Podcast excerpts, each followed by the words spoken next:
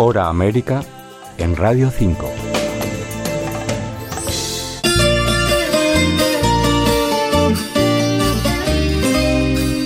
En el Pacífico colombiano, el piangüe o concheo es una actividad realizada principalmente por mujeres. En este momento son algo más de 11.000 según el Ministerio de Ambiente. Su trabajo consiste en la extracción de la piangua, un pequeño molusco de conchas negras rico en vitaminas y minerales que se encuentra en las raíces de los árboles de manglar.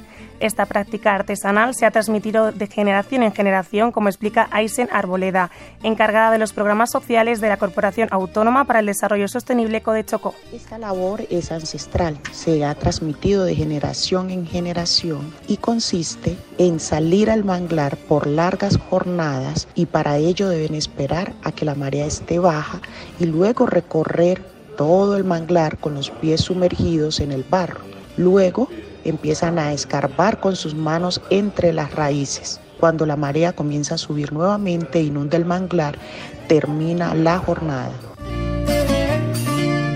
María Lila Caizo Castro pertenece a la Asociación de Mujeres Piangüeras. Eso lo aprendí de mis abuelos, que eran su, una de sus ingresos que ellos tenían para su sustento, extraer el recurso piangua para la alimentación y el ingreso para poder sacar adelante su familia. Más que todo, la actividad va enfocada en madres cabezas de hogar.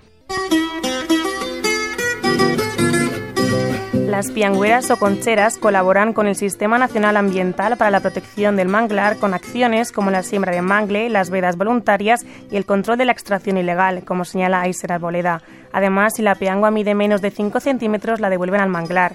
Este ecosistema juega un papel vital para las comunidades costeras, siendo el sustento de aproximadamente 30.000 familias de los departamentos de Chocó, Valle del Cauca, Cauca y Nariño.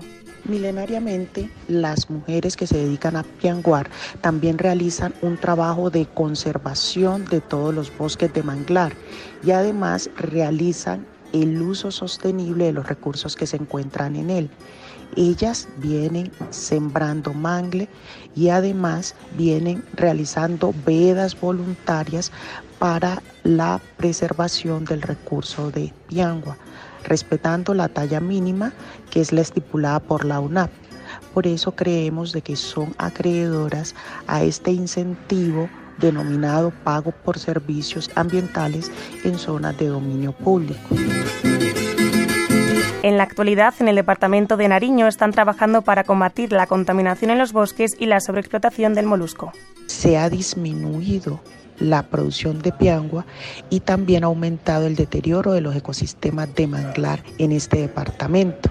En el momento, el desplazamiento forzado existente en nuestra Colombia ha llevado a un aumento exponencial de la población piangüera en la zona y la contaminación ambiental en los bosques de manglar, llevando a un agotamiento y sobreexplotación de la piangua.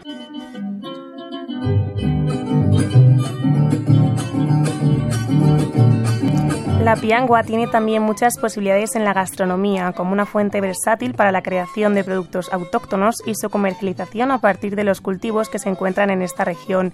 Este molusco es un alimento fundamental del litoral pacífico con el que preparan arroz atollado o risotto, empanadas, croquetas, ceviche o sopas, entre otros platos, comentáis en Arboleda. Con la piangua podemos preparar atollado o risotto, podemos preparar empanadas, croquetas, tamales, ceviche, sudados, todos estos con un delicioso sabor amparado por la gastronomía ancestral de las comunidades del Pacífico.